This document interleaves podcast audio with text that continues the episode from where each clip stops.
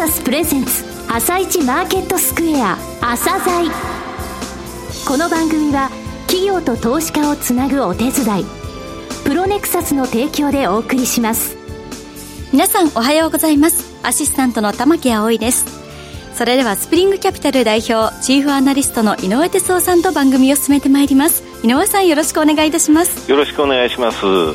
今日も楽しみな企業をゲストにお招きしています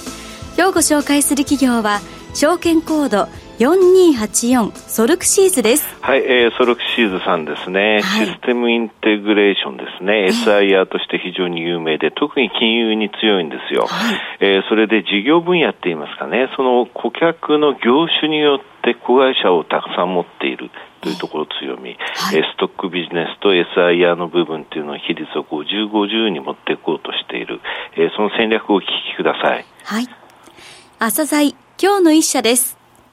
朝鮮今日の一社。本日は証券コード4284東証一部上場のソルクシーズさんをご紹介いたします。お話しいただきますのは代表取締役社長でいらっしゃいます長尾明さんです。本日はよろしくお願いします。よろしくお願いします。えー、金融に強い、えー、金融向けシステムの受託開発で、えー、有名なんですが、えー、ストックビジネスの比率、こちらも高まってきてますね。まずは簡単に御社の遠隔と事業内容をお話しください。はい。設立37年目を迎える企業でして、はい、当初よりシステムの受託開発を中心にやってる会社です。でただ、あの、現在はですね、そのまあ、SI 業務というのは山谷が非常にありまして、はい、そこをいかに安定すべきかということで、まあ、ストック系のビジネスですね。はい、まあ、サービスですとか、パッケージをサービスして、月々いくらというようなビジネスを始めておりまして、はい、まあ我々としてはそこをバランスをうまく取りつつ、まあ50%ぐらいずつの利益配分でやっていきたいと。なるほど。そういうふうに思ってます。受託開発っていうのは、お客さんのところに行って開発したいとかありますよね。はい、そうですね。いわゆるシステムインテグレーション。はい。えー、この草分け的な存在でありながら、はい、やっぱり50、50ストックの方と持っていこうということですね。そうですね。御社ですね、連結対象子会社、はい、えー、9つあります、はい、えー、企業集団ですけれども、この子会社からエクスモーション、はいえー、証券コード4394ですね。この7月に上場されました。えー、また出資先の企業であります AI。えー、こちらコード4388ですが、6月、えー、それぞれマザーズ市場に上場されましたが、えー、エクスモーション、はい、こちらどういう事業をされている会社なのかっていうのもご説明いただけますか？はい。えー、っとですね、エクスモーションは、ソフトウェアのエンジニアリングまあ、要は作り方なんですけど、はい、えー、そこをどうやっていけば、とてつもない超巨大システムがうまく動くかとい。うところをサポート、まあ、コンサルテーションしている会社でして、で、まあ、主に今はですね、あの、自動車関係ですとか、まあ、組み込み系のソフトウェアですね。はい、自動車。はい。あの、自動車って今もう銀行のシステムをはるかに超えるぐらいの規模になっていまして、はい、ね。みんな社債、社債、社債とそこを攻めてますからね。なので、そこをですね、いかに綺麗に何かあった時に作り直せるような形で作っていくかというところを、彼ら実際に現場に入りつつサポートしているというところですね。はいうん、これやっぱり自動運転とかそうですね。自動運転と、やっぱり電気自動車自動車ですね。EV。はい。はい、そこはすごく多いですね。なるほど。え他の子会社、今銀行系をはるかにしのぐと言われましたその銀行系本社強いじゃないですか。はい、えー、FF ストルさんをはじめ、いくつかちょっとご紹介いただけます、はい、FF ストルはもう銀行の業務に非常に強い会社ですので、はいうん、えー、そこに特化した企業になります。はいで、それからですね、あの、投資顧問業に特化したコアネクストという会社もありまして、はい、ここもまあ、受託型ではあります。うん、あと、まあ、お客様がソフトウェアを、えー、作っていく際には、はい、どういうものを作りたいかっていうのをお客サイドでまず決める必要があるんですけど、そ、ね。はい、そこの工程から入っていって、工程自体の進捗ですとか、うんはい、品質をチェックしていくとか、そういうコンサルの会社もあります。なるほど。えー、それからですね、まあ、ネットワークですとか、はいえー、そういうインフラですね、ソフトウェアを動かすためのインフラを、うんえー、やっている会社もあります。いわゆる IT インフラ、ICT インフラという部分ですね。はい、ですから、SI という意味では、うん、その会社群で、えー、シームレスに、はい、まあ、本当の上流から最後サービスインまで全て受けれると。なるほど。そういう一貫性のある会社になっています。この事業分野っていうんですか、この業種についてはここで完結できる。はい、そういった会社さんが、9つあるということですね。そうですね。9つというか、うん、まあ、あの、SI, SI 系の企業5社ぐらいですけど、はい、そういうことをやれますと。なるほど。で、それとですね、あと他には、あの、例えば企業の、えー、プロモーションをネットワーク上でやるですとか、はい、えー、まあ、商品を売る e コマース的なところのデザインとか、うん、そうね、そういうのをやる、テコという会社があります。それとまたちょっと毛色が違うんですけど、はい、えっと、自動車業界向けの、うん、えー、サービスですとか、あるいはパッケージをストック的に、えー、利用料方式で、えー、展開している会社、ノイマンという会社がありまして、うんはい、ここはちょっとそういう意味では自動車業界っていう自動車のまあ、教習所なんですけど、ね。はい、えー、そこはまあ、これから少子化でどうなのっていうリスナーの方は思うかもしれないんですけど、はい、日本のシェア60%ぐらいを持っていて、はい、はい、ですからそこはあのストック的にを毎年ある程度計算できると。はい、で成長性はですね、はい、もう一つ海外展開を実はしていまして、はい、あのベトナムの教習所に出資をして、えでそれを日本のそのシステム、サービスを、はい、えー、少しずつベトナム式に変えていくという工程を今やっています。ベトナムの教習所だ、はい、ということですね。ですからそういう意味では、ASEAN 地区への展開を見込めるので、はい、まあ、成長的には非常に大きいかなと。もう一社実はあって、うん。はいはい、組み込みのですね、はい、ものを作っていく、要はソフトウェア自体を作っていく会社もありまして、はい、ここはまあ非常にセンサーとか制御技術が強くて、うんはい、IoT に非常に特化した会社になります。はい、さて、その子会社以外の部分の御社の強みって社長どういうふうに考えられます、そうですね。まず、安定と成長の両立というふうに考えていまして、はいうんえー、安定的な経営基盤。はい、これはですね、まあ我々のお客様自体が、もう10年以上のお付き合いのお客様非常に多いと。いう形になっておりますので、まあ、そこで安定的に仕事が出てくるということと、はい、え我々の大株主、まあ、SBI さんとか、はい、2番手のホームセンターの大手のグループ会社さん、はい。うん、ここは我々のテクノロジーとか、はい、えそういうものを買っていただいて出資いただいておりますので、うんはい、安定的に仕事が出てきます。出資までっていうのは強いですね。そうですね。ね。で、それと同じく、えー、出資いただいている大手の自動車系の商社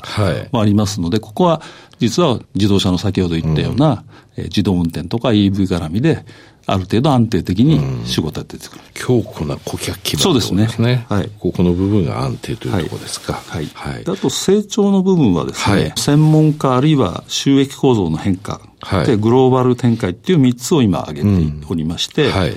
専門家っていうのは各分野でオンリーワンですとか、ナンバーワンを目指す会社を作る、あるいは我々もそうなっていくと、はい、いうことで、大体そのいくつかも実現しつつある会社が増えてきております。はいそれから、収益基盤については先ほど最初に申し上げた、はい、ストックの部分と SI の部分を半分半分ぐらい、50、50ということですね。取っていきたいと。はいうん、それからグローバルというのは、うん、中国とか ASEAN 地区に我々のソリューションを展開していくと。はい、先ほどベトナムの話がまさしくそうですね。そうですね。うんまあ、あの、クラウドの部分も一部シンガポールで始めてる部分もありますので、はい、そういう展開を進めていくという方向です。はい、さて、具体的なこの成長戦略の中で、重点の5分野というふうに掲げられていますが、はい、えー、これはどういったことでしょうかね？はい。あの、これはですね、キーワードで申し上げると、はい、フィンテック、はい、それから自動運転、うん、AI、はい、IoT、はい、あとクラウドという5分野に、えー、我々これから、まあ今までもかなり投資してきておりますので、はい、あの、まあ頑張ってやっていきたいと。うん、で、まずフィンテックに関しては、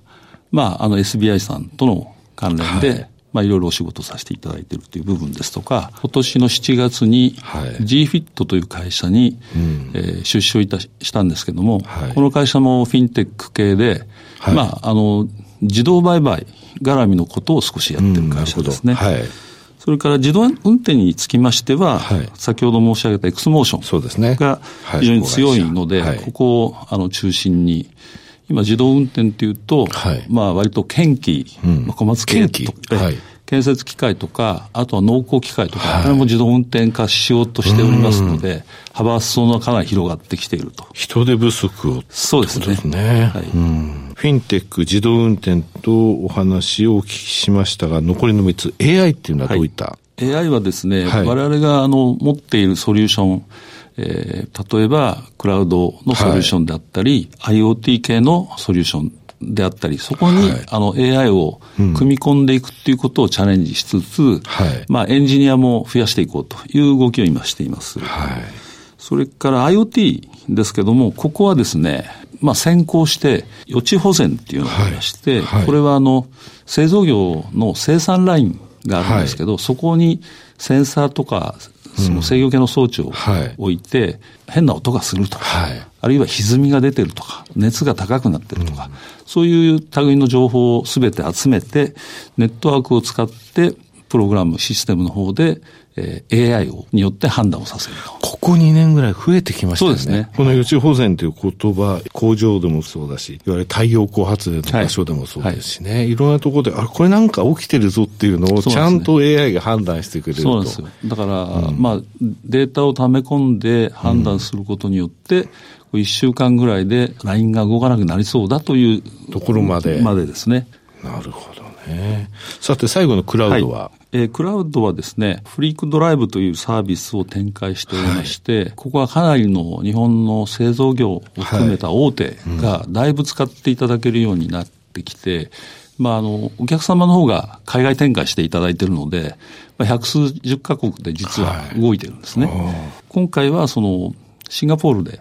拠点に営業活動を始め、はい、えー、ベトナムの会社さんが、うん、えー、使っていただけると。い。うことで、はい、まずまずのスタートを切れました。それが先ほど言われたグローバル展開におけるクラウドの部分っていうことなんですね。さて、フィンテック、自動運転、AI、IoT、クラウドってこれ、SIR とか組み込みソフトがですね、はい、今その重点としてやりたい分野を一つ一つ明確にこれ全部ですね、はい、そして具体的な今お聞きした通り、その方針とか方向性、そして実際にも着手しているということですね。わ、はい、かりました。えー、最後になりましたが、リスナーに向けて一言お願いします。はい。あの、我々の業界はですね、はい、これから、まあ、いろんな技術あの発展が目覚ましいと思っていて、ね。うん、歩みを止めるわけにはいかないので、まあ、いろいろ投資はしていこうと。はい、ただ、あの、今回、子会社を含めて、2社ほど関連の企業が上場していただけたので、うん、どこかでっていうか、なるべく早い時期に投資家さんに対しては、還元も考えていきたいと、うん、そういうふうに思っていますので、はい、非常に2、3年後、非常に楽しみな会社だと思っておりますので、ぜひともえー、よろしくお願いしたいと思います。長尾さん、本日はどうもありがとうございました。どうもありがとうございました。今日の一社、ソルクシーズをご紹介しました。さらに井上さんにお話しいただきます。はい、えー、37年目を迎えたんですけれどもね、はい、安定と成長と言われましたけれども、この安定の部分を固めつつ、これからですね、はい、えー、この会社成長期に大きく入っていくと思いますよ。えー、フィンテック、自動運転、AI、IoT、クラウドというふうに並べましたけど、まずフィンテックのところは非常に強い実績もあるというところですね。えー、そういった上に、えー、エクスモーションのお話しましたけど、自動運転とか、はい、えー、それから今ね、ケースっていうのが実はあるんですよ。CASE、これ2年前のね、パリのモーターショーで、えー、ダイムラーの社長が言った言葉なんですが、このうちの A は自動運転で E は、えー、電気なんですけどね、電動化なんですが、その他 C っていうのはね、実はコネクティビティって言いましたよね、接続性。これ例えば車と車がね、連絡取り合えてれば、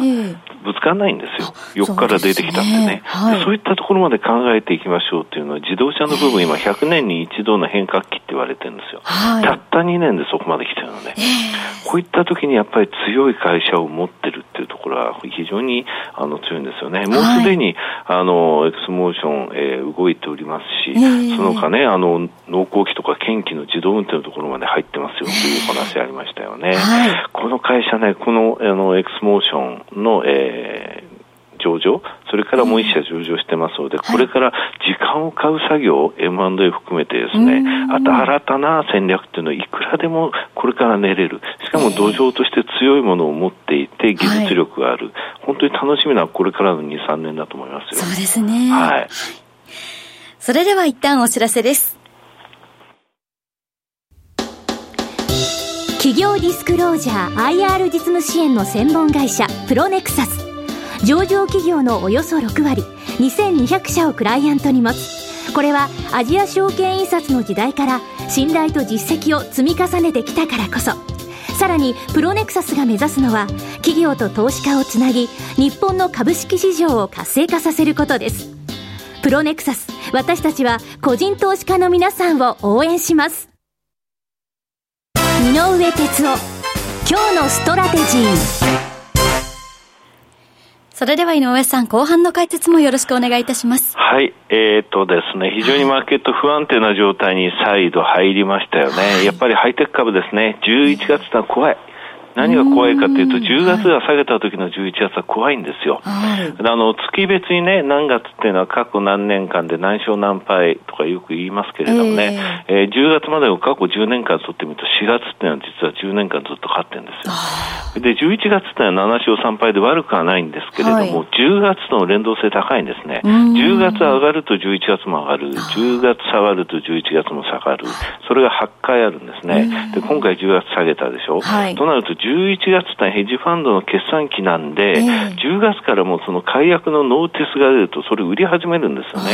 その代表が今、ハイテク株なんですアメリカの方の。えー、今日もね、アップル4.77%ですか、大きく下げ下げましたけれども、はい、あの、ナスダックは8月、SP500 は9月、そして、えー、ダウは10月3日に高値取って、えー、アップルも10月3日までは元気だったんですよ。はい、その後アップルが落ち始めるとともに他の指数も落ちていったと。ただアップルだけじゃなくて他のもボロボロなんですよね。はい、ナスダックは高値を取って8月29日から昨日の朝の段階までなんですけどもね、えー、ナスダック13%も下げてるんですよ。ダウが4%しか下げてないからアメリカ株そんな下げてない印象あるんですが、ナスダック13%落ちてて、アップルは17%、アマゾン・ドットコムは24%、フェイスブックは25%も下げてるんですよね。ですので、ヘッジファンドの売りってものが出ているということ。そしてそのヘッジファンドの、えー、解約売りに伴ってちょっとちょっとあのこういったハイテク売ってるというのが今の流れだと思うんですけれどもね、えー、これなかなか止まってないという状況が、昨日またですね、ビックス恐怖指数がポンと跳ね上がったということと、はい、あとやっぱり出来高みたいんですよね。えー物を売るってことは出来高、株を売るってことは出来高が膨らむってことで、はい、11月入ってからニューヨーク証券取引所の今朝までの14日間の平均の出来高が9億3800万株あるんですよ。えー、昨日は10億株できたけれどもね、はい、去年のあの14日間っていうのは8億4500万株、つまり11%も多いんですよ。えー、だからそれぐらいちょっと売らなきゃいけないあの、もちろん入れ替えもありますけれどもね、はい、そういうふうな現物の同意があるっていうのがアメリカの状態なんで、はい、これから先のところでは少しね、出来高も注意してみてほしいと思うんですよね。はい、10月がマイナスで11月一時4%ぐらい3指数はプラスあったんだけど、はい、昨日の朝の段階でマイナスになってしまいましたと、落ち着きどころとしては注目点は出来高ですよということを今日は申し上げます。はい、出来高。はい。井上さん本日もありがとうございました。また来週もよろしくお願いいたします。この後は東京市場の寄り付きです。朝鮮この番組は企業と投資家をつなぐお手伝い、プロネクサスの提供でお送りしました。